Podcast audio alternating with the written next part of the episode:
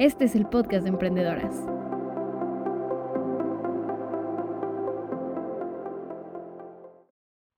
Hola a todos, soy Caro y hoy estamos aquí para hablar de emprendimiento femenino, del camino que representa llevar una empresa cada vez más lejos y los retos que esto trae.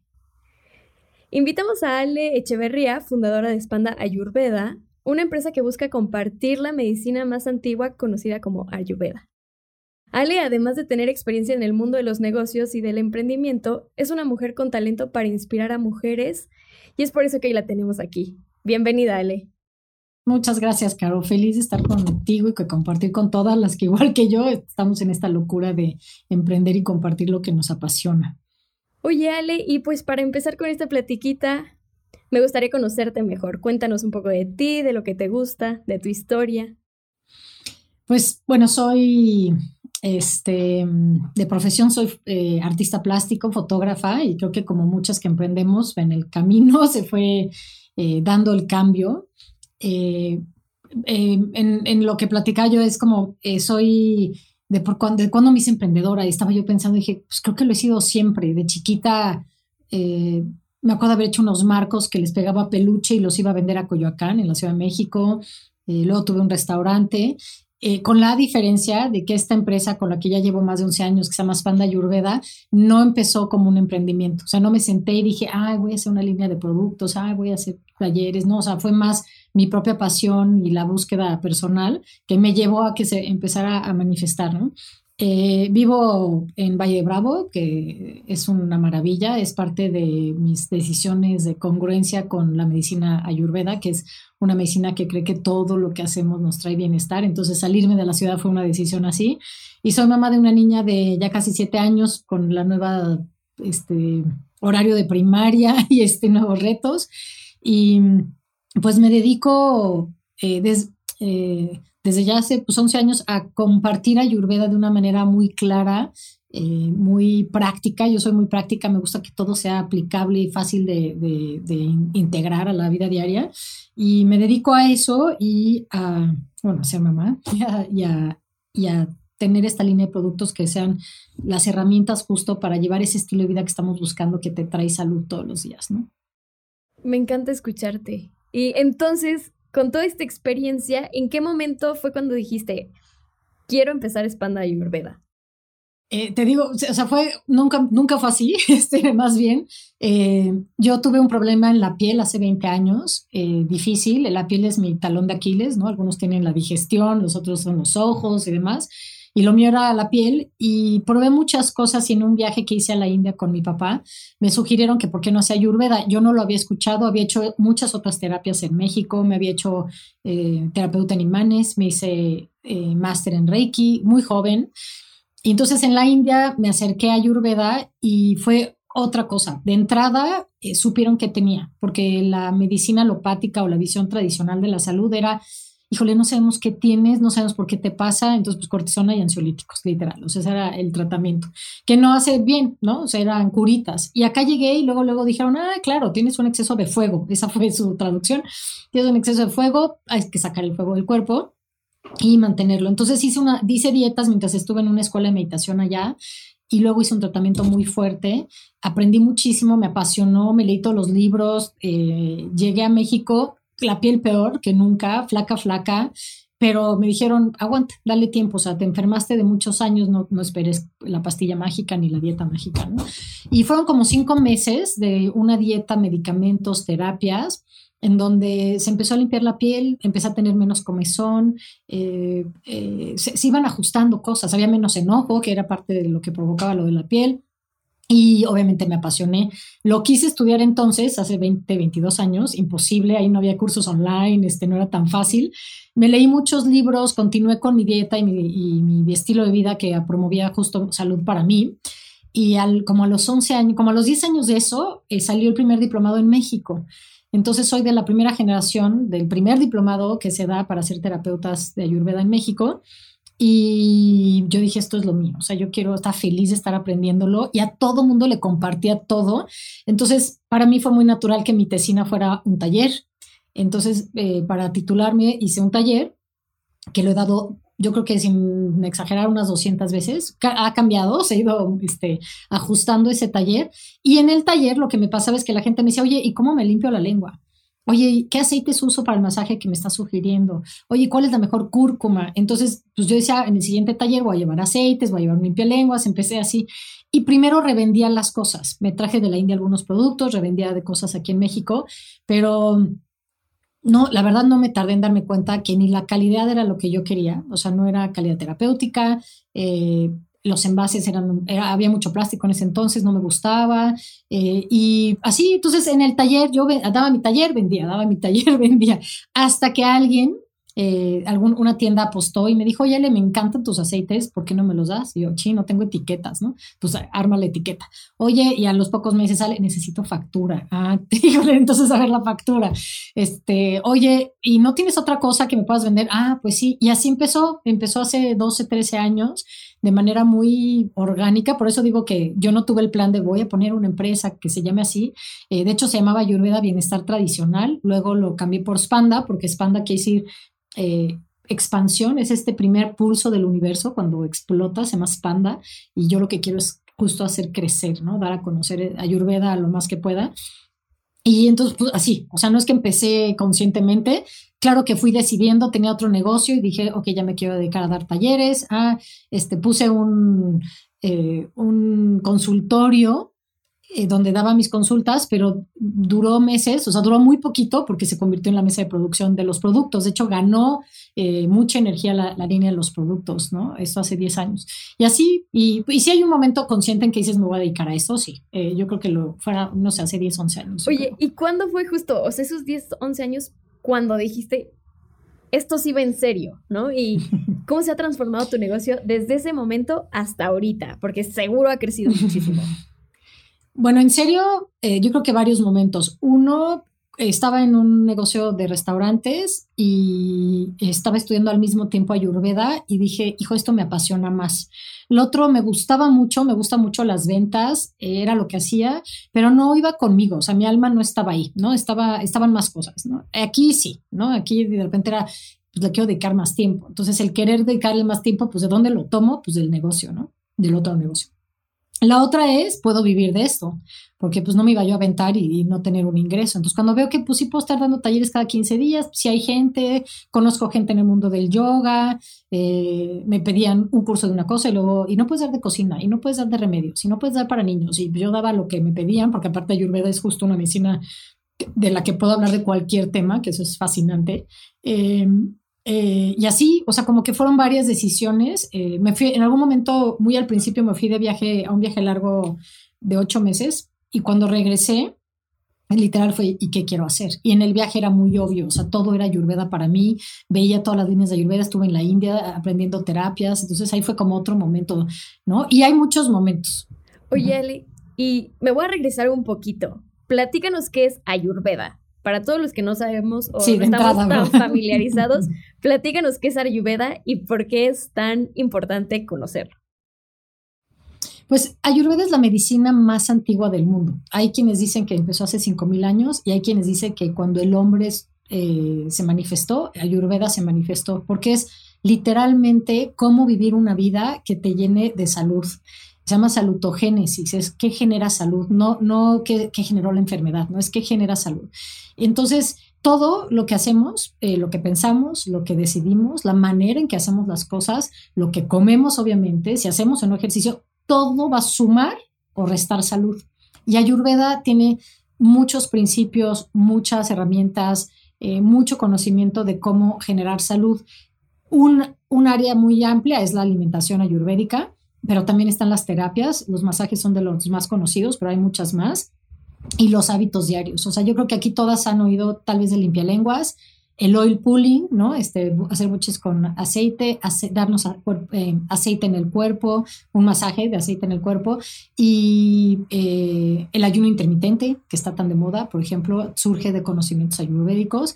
Eh, incluso la dieta keto tiene muchos principios ayurvédicos. Entonces, es una ciencia muy noble en el sentido que teniendo más de 5.000 años, se aplica al día a día y se aplica a tu vida. No es todos necesitamos hacer esto porque somos muy distintos.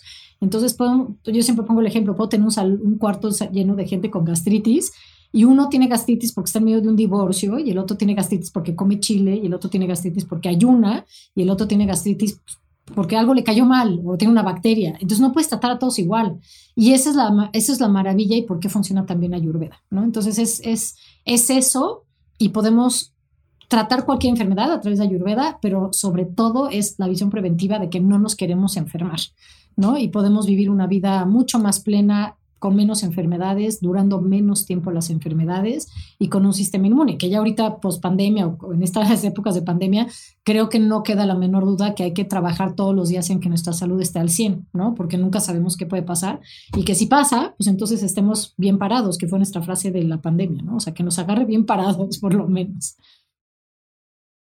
Oye, y mientras te escucho hablar, me, me genera esta duda, ¿cómo ha sido enfrentarte con la medicina tradicional y con todas estas creencias de las personas como de, pues es que tengo que ir al doctor, o me tienen que dar una pastilla para resolver mi gastritis.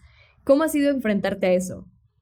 Sí, ese es uno de los mayores retos, e incluso yo misma vengo pues, de esa educación, de cualquier cosa, tómate la medicina, llegas a cualquier farmacia, tú misma te automedicas, y de no saber vivir con malestares eh, pero observándolos para decir, a ver, ¿qué es lo que me está molestando? ¿Qué fue lo que comí? ¿Es, ¿Qué emoción traigo? Y luego, ¿qué puedo hacer? Es como un curita, ¿no? Ay, te duele, póntelo, ¿no? Te, estás enojado, brinca, quítate, no te enojes. O sea, como quitar, quitar, ¿no? Son, son paliativos y son, yo los llamo curitas.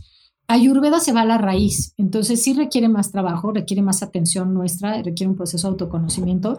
Entonces, eh, el reto principal es ir en contra de esas creencias que aparte se arraigan. O sea, a mí me dijo, que un señor de bata blanca me dijo, ese problema en la piel nunca se te va a quitar, vas a tener que aprender a vivir con eso. Yo creo que me tardé 15 años en decir, creo que sí se me puede quitar, y me lo repitió otro señor de bata blanca que era homeópata y otro de acupuntura y el de ayurveda, pero ya estaba tan arraigada esa creencia que me tardé, o sea, me tardé en decir, oye, ¿por qué no? Si la piel viene de acá y si trabajo mi enojo y si mi hígado está bien, o sea, ¿por qué no? no? Este, entonces sí, o sea, es un trabajo constante de creencias. Lo primero es identificarlas.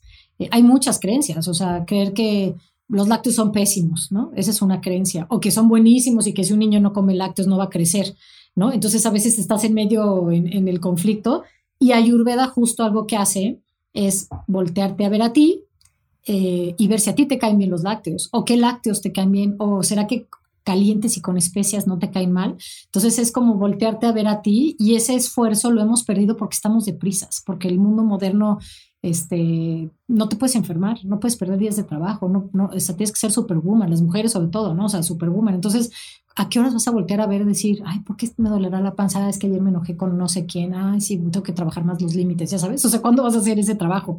Entonces, aquí sí vamos contracorriente en ese sentido, pero pues es una contracorriente que nos lleva a sentirnos plenos y felices y pues vida solo hay una, entonces pues si esa no es nuestra tirada, este, ¿no? Es como a qué le estás tirando, o sea, a las prisas o a, generar dinero, a veces puede ser tu meta. Entonces es cambiar, la verdad, es ese, de hecho, voy a alargar aquí un poquito, pero la Ayurveda está unido a la idea de que es un proceso también espiritual.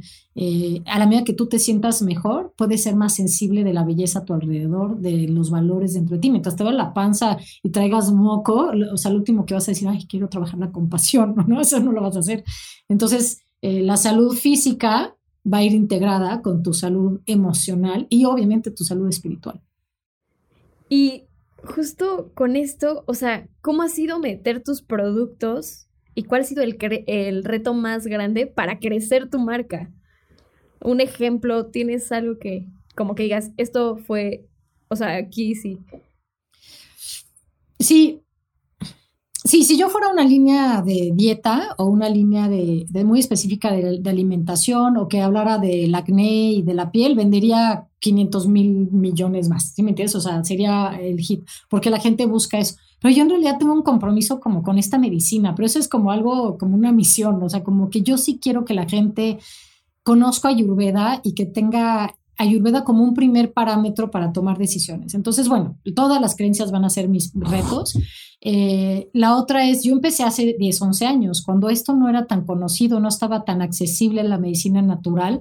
Entonces, eh, por eso siempre eh, Spanda Ayurveda trabaja de la mano con la educación. Doy muchos talleres, doy muchas pláticas, doy muchas conferencias porque la educación es clave para que entonces digas, ah, así puedo usar hasta la cúrcuma, que ya es tan conocida.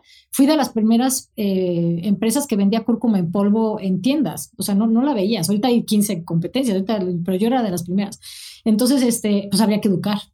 Yo creo que hoy en día la mayoría de la gente sabe que la cúrcuma pues nos hace bien y es para el sistema inmune, ¿no? O sea, bien o mal, hasta ahí podemos saber. Entonces, eso es mucho conocimiento. Eh, la otra es que pues en el proceso de estos 10 años de ser la única vendiendo este tipo de productos, hay cientos. O sea, ahora hay cientos. No ayurvédicos necesariamente, pero hay cúrcumas, eh, hay otras de ayurveda sí, hay otras de higiene personal parecidas a las mías. Este, entonces, pues es de, no ser la de ser la única y crecer muy rápido, de repente me empiezo a topar con eh, la competencia directa e indirecta y luego revalorar yo qué quiero ofrecer. Por ejemplo, yo dejé de vender cúrcuma porque es algo que puedes conseguir como de especias en el súper, pero vendo una, una mezcla ayurvédica mía que se llama curcumiel, que esa sí ya es una mezcla ayurvédica muy específica. Entonces dije, bueno, pues me voy a ir especializando en fórmulas ayurvédicas en vez de volverme una línea gourmet de especias, ¿no? Que podría hacerlo, pero este, esa fue como, como mi, como refinar, ¿no? Entonces, eh, yo creo que esas, esas algunas de los retos.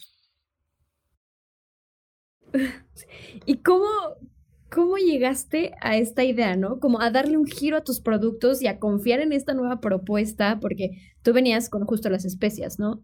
Pero luego fue como, no, vamos a darle una nueva propuesta y un valor agregado a mi producto. ¿Cómo, cómo fue esa aventura?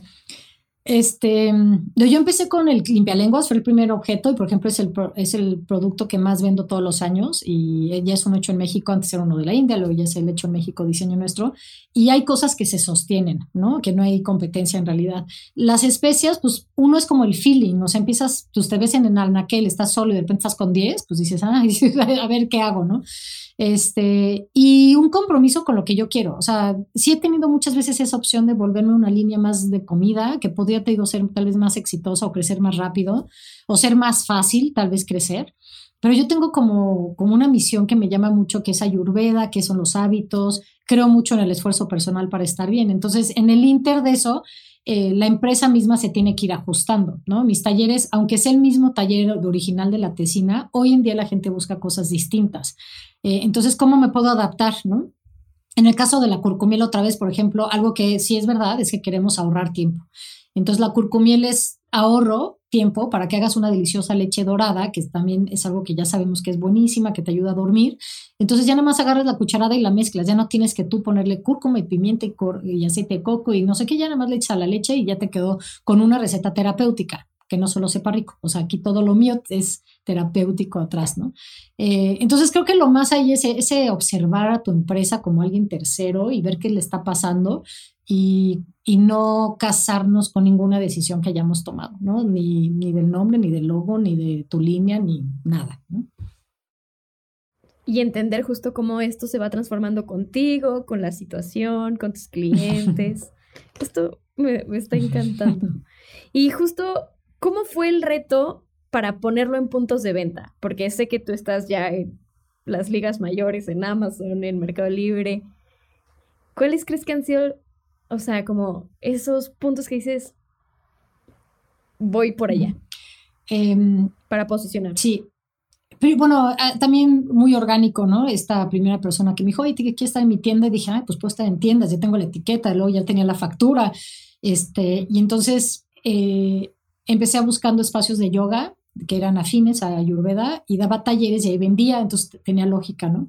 Y luego empecé a estar en tiendas, eh, cuando estaban empezando estas tiendas de origen natural y orgánicas y demás, eh, no todas vendían toda la línea, unas vendían la parte de la gastronomía, otras de los objetos. Y la verdad es que así llegamos a crecer a muchas en el interior de la República, me iba a todos lados a dar pláticas y así eh, daba la plática y empezaba la venta del producto, ¿no?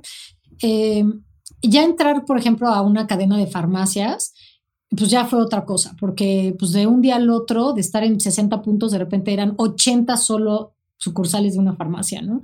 Eh, o el volumen que puede manejar Amazon. Entonces, eh, te agarra, aunque lo prevés, eh, te agarra de sorpresa.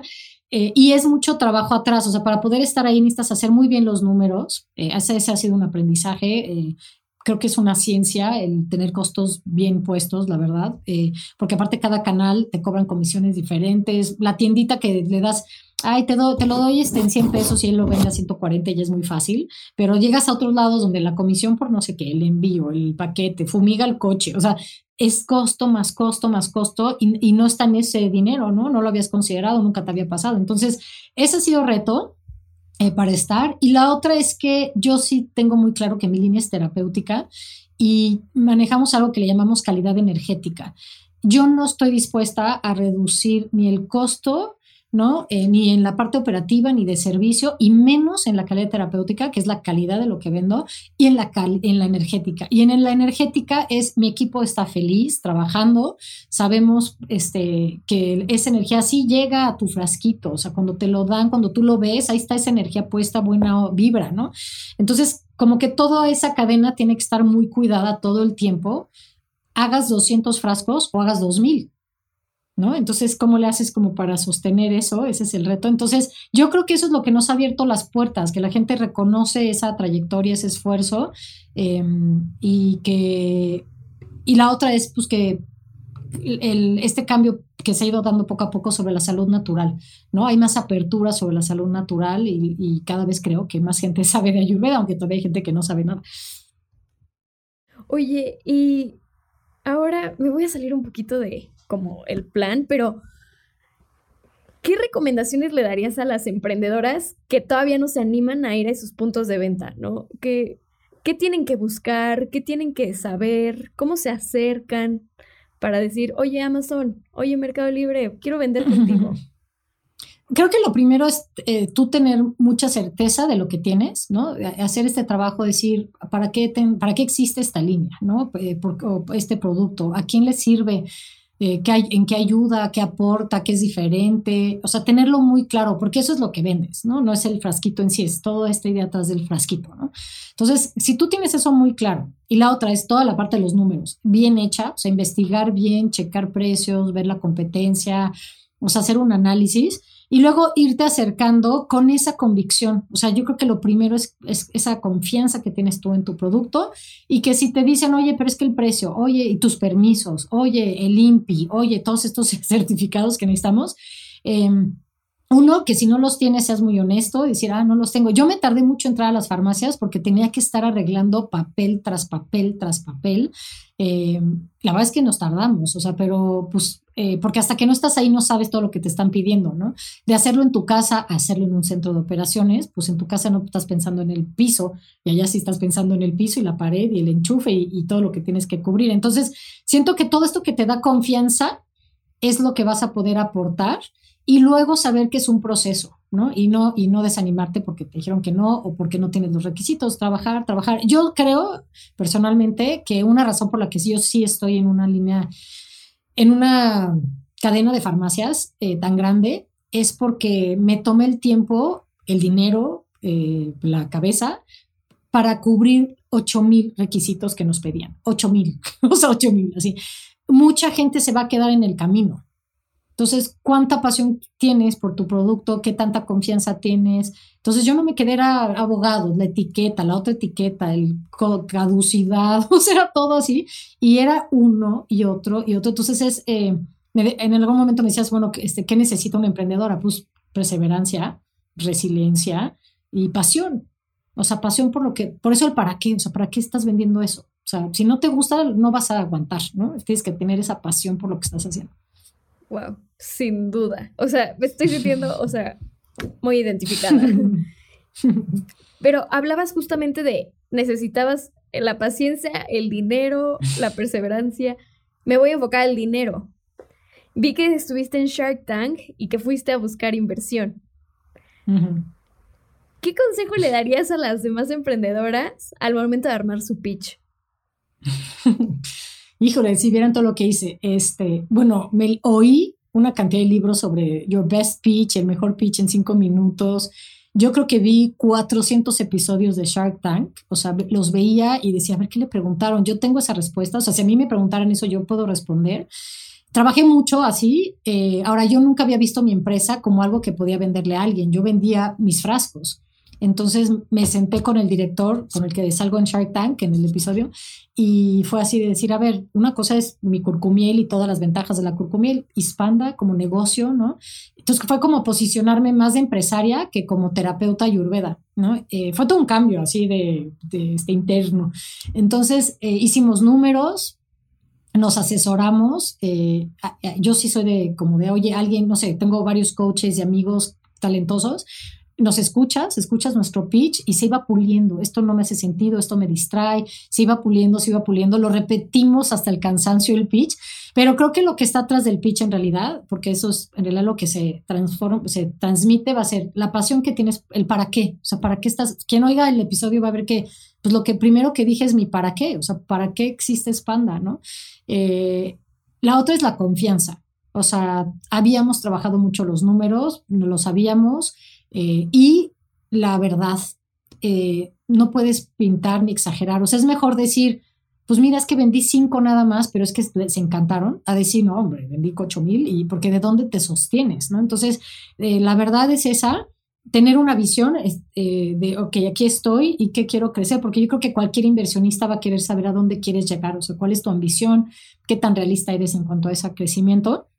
Y em, y creo que no perder de vista por qué empezaste ese emprendimiento. Eh, creo que a veces mantener esta parte del corazón y la pasión y nuestro, esa motivación junto con los números y los planes. Eh, yo no soy así, yo soy artista. O sea, yo y Excel no empatamos pero tuve que aprender, ¿no? Y entonces yo la pasión la puedo tener muy fácil, pero esta otra parte la he tenido que ir desarrollando. Entonces, eso yo creo que eso es lo que busca un inversionista y creo que por eso hubo dos tiburonas que dijeron, vale, apostamos. Eh, eh, que al final no se concretara porque no se concretó por, decisión de, de, ambas partes, porque era el mejor, no era el mejor momento de Spanda ni pandemia y todo lo que pasó, pero el que ellas dijeran, va, estamos dispuestas a apostar, pues para nosotros fue decir, oye, pues entonces sí tenemos un negocio que puede crecer y que tiene ese potencial y que aparte puede... Eh, porque ellas están buscando algo donde su dinero se multiplique, obviamente, pero también donde se puedan apasionar. ¿No? Y, y, ese es el tipo de gente que quiere subir al barco, o sea, gente que crea en tu proyecto, ¿no? ¿Qué, va a ser? Y regreso, va a ser lo mismo que las tiendas. O sea, tú no quieres ir a rogar una tienda que no cree en ti. O sea, tú vas a ir, vas a ver la tienda y le vas a decir, oye, tengo este producto que complementa lo que estás vendiendo, que suma lo que tú dices, y entonces así se van a motivar, pero alguien que no crea en lo tuyo, ni al caso. Aquí nada más ir haciendo caminito, este, como que, así como con, con gente que apoya, ¿no? Que te está apoyando todo el tiempo. Sí. ¿Y cómo, cómo lograste este, o, cómo estás trabajando? Porque creo que es algo que se, se, necesita trabajar todos los días, todo el tiempo, este balance entre la pasión y el Excel y los números. A dolor de cabeza. Este, mm, eh, uno es que me lo he ido promoviendo, me cuesta trabajo, pero pues pido documentos, tengo un feeling, o sea, veo los números y me saltan cosas. Em, pregunto 40 mil veces, o sea, hay muchas palabras que me cuestan trabajo, o sea, en serio no es lo mío, o sea, que los KPIs y todas estas cosas no es lo mío, entonces eh, lo repito, lo repito, he leído mucho, eh, bueno, tomé curso de consolidación y, y tomé el semillero Nutriza y ahí pues hay que hacerlo, hay que hacer un esfuerzo por entender eso, por hacerlos eh, todos los documentos y obviamente pedir ayuda. O sea, hay gente que sí se le da eso, que, que es, le aman los Exceles, pues que haga el que ama el Excel, o sea, ahí sí reconocer talentos. Y yo soy buena para cuestionar, soy buena para intuir, soy buena para ver el documento y, ver cosas. Entonces, pues cada quien a lo que es bueno, ¿no? Eh, y la otra es que la pasión, la verdad, sí hay que estarla nutriendo. Eh, al principio es bien fácil y cuando entras a la primera tienda es bien fácil y cuando entras a Shark Tank, pues también la recuperas. Pero hay tantos retos y luego yo estoy tan cansada de mi maternidad, de mi trabajo, la pandemia fue un, para retos a muchos niveles para todos. Eh, necesitas recontactarla. ¿No? Yo creo que ya ahorita que tiene 11 años mi empresa estoy en un momento así, o sea, como que necesito eh, reencontrar ese como tono de esa pasión, porque no es la misma que cuando empecé. ¿no? A ese era, quiero compartirles todo lo que aprendí, ahora ya lo domino, ya no va por ahí, ahora hay otra pasión atrás, entonces, este, hay que trabajar en las dos, todos los días, así, y este, todo el tiempo. Sí, justo. Y qué interesante esta parte de reconectar y de reencontrar y de transformar, porque pues hay que evolucionar. Y pues sí, me, encanta esta parte. Oye, y ahorita te escuchaba justo como de, acércate a los expertos, acércate al experto en Excel, acércate. Tú tienes un equipo de trabajo. Ok, somos 11 y em, obviamente tengo un director que es muy bueno en ventas, es buenísimo para toda la parte operativa. Eh, él sí le gusta el Excel, los números, análisis, ¿no? Este, muchas horas sentado dándole vueltas. Entonces él está en lo suyo, ¿no? Eh, yo, que es lo mío, es enseñar y toda esta parte de Ayurveda, entonces me, he puesto ahí, me gusta mucho las ventas, eso también me gusta, y la parte visual, ¿no? De mi empresa. Y luego tengo gente que trabaja en la parte de operaciones, es gente súper meticulosa, dedicada, que pone 200 tapas bien puestas todas el mismo día, ¿no? Em, que sabe mantener un buen ánimo, un buen eh, el nivel energético justo del espacio donde, donde trabajan. Entonces, eh, yo creo mucho en que para que alguien florezca necesita estar donde sus talentos eh, se puedan expresar, ¿no? Y empiezas a sentir que alguien, ay, creo que ella no le va a hacer eso, o cómo le hacemos para que ella pueda resolver esto, ¿no? Entonces, eh, porque pues todos estamos en un proceso de, de, evolución, no solo yo con Ayurveda, yo creo que todo mi equipo, todos estamos evolucionando. Entonces, eh, creo que es estar abierto, tener muy claro qué quieres que la gente haga y pues se van moviendo, ellos mismos se mueven a veces en el mismo, eh, en el mismo como tablero, digamos. Eh, hay gente que no cuadra con Spanda y pues eso les damos las gracias y buscamos a alguien más. Y también creo que uno jala a la gente que es afín. Entonces yo la verdad sí me siento súper agradecida que en estos 11 años toda la gente que ha pasado por Spanda en estos 11 años, que son muchos, eh, siempre ha sido gente afín a querer sentirse mejor, a creer en alguna ayurveda, a que los inspire lo que yo enseño, este, a querer hacer las cosas con detalle, y los que no son, rebotan solos, ¿no? Entonces, eh, eh, creo que es eso, es una, es una combinación y, y saber, yo cuando decidí tener un director, Spanda estaba creciendo rápido y yo me di cuenta que yo ya estaba en mis límites de mis capacidades. Eh, y me considero alguien inteligente que le echa ganas y estudia, pero pues yo no soy, no soy administradora, me, hace falta mucho para que, me guste un Excel. Entonces era de, yo ya hasta aquí puedo, o sea, sinceramente hasta aquí puedo. Entonces ahí fue cuando entraron dos personas a esa parte más de, dirección de la empresa eh, y con ellas funcionó ahorita muy bien, ¿no? Este, entonces es así, es, es como un ajuste. Yo, yo sí creo mucho que Spanda es como un ser humano, como un ente que, que, va pidiendo cosas y tienes que estar muy atento y ahora pide facturas, ahora pide un director, ahora pide cambio de imagen, ¿no? Entonces nada más hay que estar como revisando qué está pidiendo. Claro, y escuchándolo, ¿no? Porque solito te va, te va marcando la pauta. Ay, qué rica plática. Oye, y ahorita o sea, ya vimos que tienes un montón de experiencia, que dominas tu emprendimiento, bueno, tu negocio más bien, porque ya es, ya está consolidado. Este, ¿qué consejos les darías a las emprendedoras que están en etapas tempranas, que apenas van empezando su emprendimiento? ¿Qué, qué, ¿Y qué te hubiera gustado que te dijeran a ti cuando empezaste? Mm, eh, creo que me hubiera gustado que me dijeran que emprender es un camino largo, que tiene momentos de mucha belleza y de mucha expansión y también los tiene muy difíciles. No todo es color de rosa como al principio. Eh, creo que me hubiera gustado eso porque eh, cuando llegaban esos momentos difíciles podría decir, ah, pues son parte del emprendimiento, ¿no? Y que no nos, este, no nos ponchen el globo, ¿no? Eh, creo que algo más es que todo se vio muy orgánico, pero hubiera estado muy bien hacer pausas, planear, pensar, visualizar, hacer esos números, porque yo era así de, ah, el frasco me costó 10, 5 de la cúrcuma, 15, le subo, vendo a 20. O sea, era así mis números, ¿no? Este, entonces como que pausas, planea, números, eh, visualiza, etcétera. Eso creo que también eh, me hubiera gustado hacerlo desde el principio, porque cuando empecé a crecer rápido, eh, ya no tenía esas pausas, ya no tenía ese espacio, ¿no? Para pensar. Entonces, hubiera estado muy bien. Lo otro, y eso lo oí en Semillero Nutriza, y es de, las cosas que se me quedaron grabadas, fue eh, no todas las oportunidades son oportunidades. Puede parecer increíble entrar a un retail, a un supermercado, puede parecer increíble tal vez entrar a Amazon, pero te tienes que cuestionar si es lo que tú necesitas, si tu empresa está lista para eso. Por ejemplo, incluso Shark Tank, o sea, podría parecer increíble y que dos tiburonas le quieran apostar, pero no era nuestro momento. O sea, fue muy evidente para nosotros después decir, oye, en realidad eso es lo que queremos. Y, este, y hay una parte que te está jalando de sí, pero, pero no. Y entonces, este, como que pararte y decir, no todas las oportunidades son oportunidades para ti, ¿no? Em, y creo que las últimas dos, y ya no tienen que ver tanto con la parte de la empresa, sino más a nivel personal. Em, el autocuidado, o sea, ser emprendedora, eh, pues nos quita de tener horarios regulares, o sea, ya no vas de 9 a 4 o 9 a 5, ¿no? O sea, vas a trabajar todo el día, tu cabeza va a estar todo el día trabajando para la empresa. Eh, a veces tenemos que decidir entre estar con los hijos, irnos a la conferencia, eh, o sea, cuesta, hay mucho, no me gusta la palabra sacrificio porque suena a, porque no es un sacrificio, es una ofrenda que hacemos, pero es en ese sentido, hay muchas cosas que tenemos que hacer entonces, creo que lo primero es el autocuidado. O sea, en serio, ahora sí que apliquen estilo de vida ayurvédico, masaje, lenguas, meditación, comer bien, tomar agua, dormir, porque de ti depende la empresa. O sea, aquí no, no hay, energéticamente esa empresa y tú son casi que lo mismo. Entonces, eh, si te está ganando las prisas y las horas extras de trabajo y todo eso, eh, te lo va a cobrar la empresa después, ¿no? O sea, y la salud.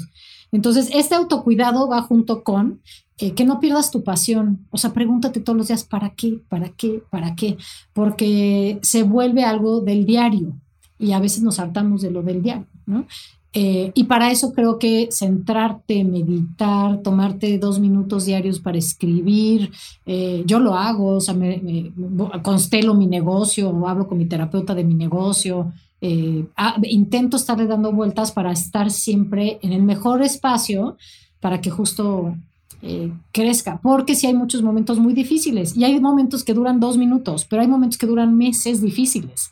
O sea, la pandemia fueron dos años de reto, más reto, más reto, más reto, y pues más que estando en tu centro y con autocuidado y con la gente correcta, eh, no la libras bien, ¿no? Porque igual y la libras este, traqueteando, es librarla bien. Entonces creo que eso, o sea, como no perderte a ti de vista, al final lo que vale la pena es esa experiencia en tu vida que te está dando ese emprendimiento. Porque yo me voy a morir y Spanda bien, gracias. Pero yo qué me llevo, o sea, qué me dio Spanda, cómo crecí con Spanda, qué pude aportar, qué beneficio trajo al mundo.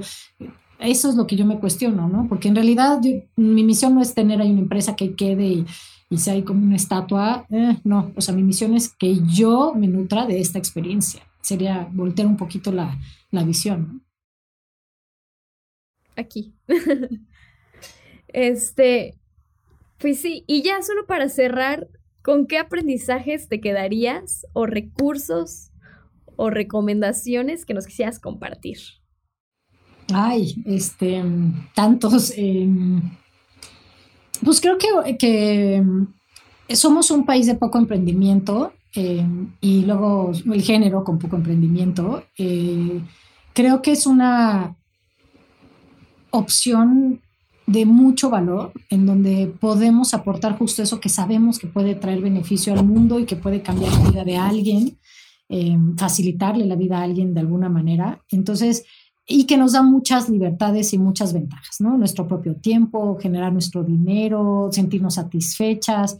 Eh, entonces, yo sí creo que si estás pensando en emprender o estás ahí, saber que ese es un gran espacio que lo podemos hacer y que hay muchas cosas. Eh, definitivamente autoeducarnos, o sea, Victoria 147, semillero, todo lo que haya, eh, me parece crucial, porque aparte estamos con gente similar. Esa es la otra, juntarnos con gente mujeres empresarias similar, eh, tanto en Victoria 147 como dentro de tus amigas, porque todas estamos en los mismos retos. ¿no? Este, los hombres sí lo tienen diferente, los hombres a veces no se hacen tanto cargo de las casas, o sea, tienen otra manera de emprender, de pensar, de tener números. Nosotros somos puro corazón, ¿no? Y, este, y sensibilidad, aparte ahora los números. Entonces, eh, creo que nos da una gran oportunidad como de, de este equilibrio masculino y femenino, ser mujeres emprendedoras. Em, y lo otro es, otra vez, no perder de vista para qué lo estás haciendo. Porque si el para qué está en el Excel o el para qué es los números en el banco, eh, la frustración va a ganar. Pero si el para qué es algo que está más aquí adentro de corazón, de yo quiero que la, o sea, yo sinceramente quiero que la gente viva mejor y es muy fácil vivir mejor si aplicas Ayurveda. O sea, es muy fácil volver a encontrar ese entusiasmo, ¿no? Entonces, eh, creo que es, es una combinación de varias cosas y definitivamente hay que hacerlo y saber que nos vamos a equivocar muchas veces en el camino, pero que la, equivocación no es fracaso, es en realidad parte de ese mismo crecimiento y es una oportunidad de aprendizaje. Ok, paréntesis, antes de Spanda tuve una empresa de eran restaurantes, ¿no? Y no sé, parecía que nos estaba yendo bien, creciendo, este, salíamos en la tele, o sea, nos pasaron muchas cosas muy bonitas. Pero al final de cuatro años, pésima relación con las socias, debíamos mucho dinero, sacamos muy mal los costos pésimo y yo me salí y me salí poniendo dinero, ¿no? O sea, esa fue la experiencia, fue muy difícil, duro, anímico, todo.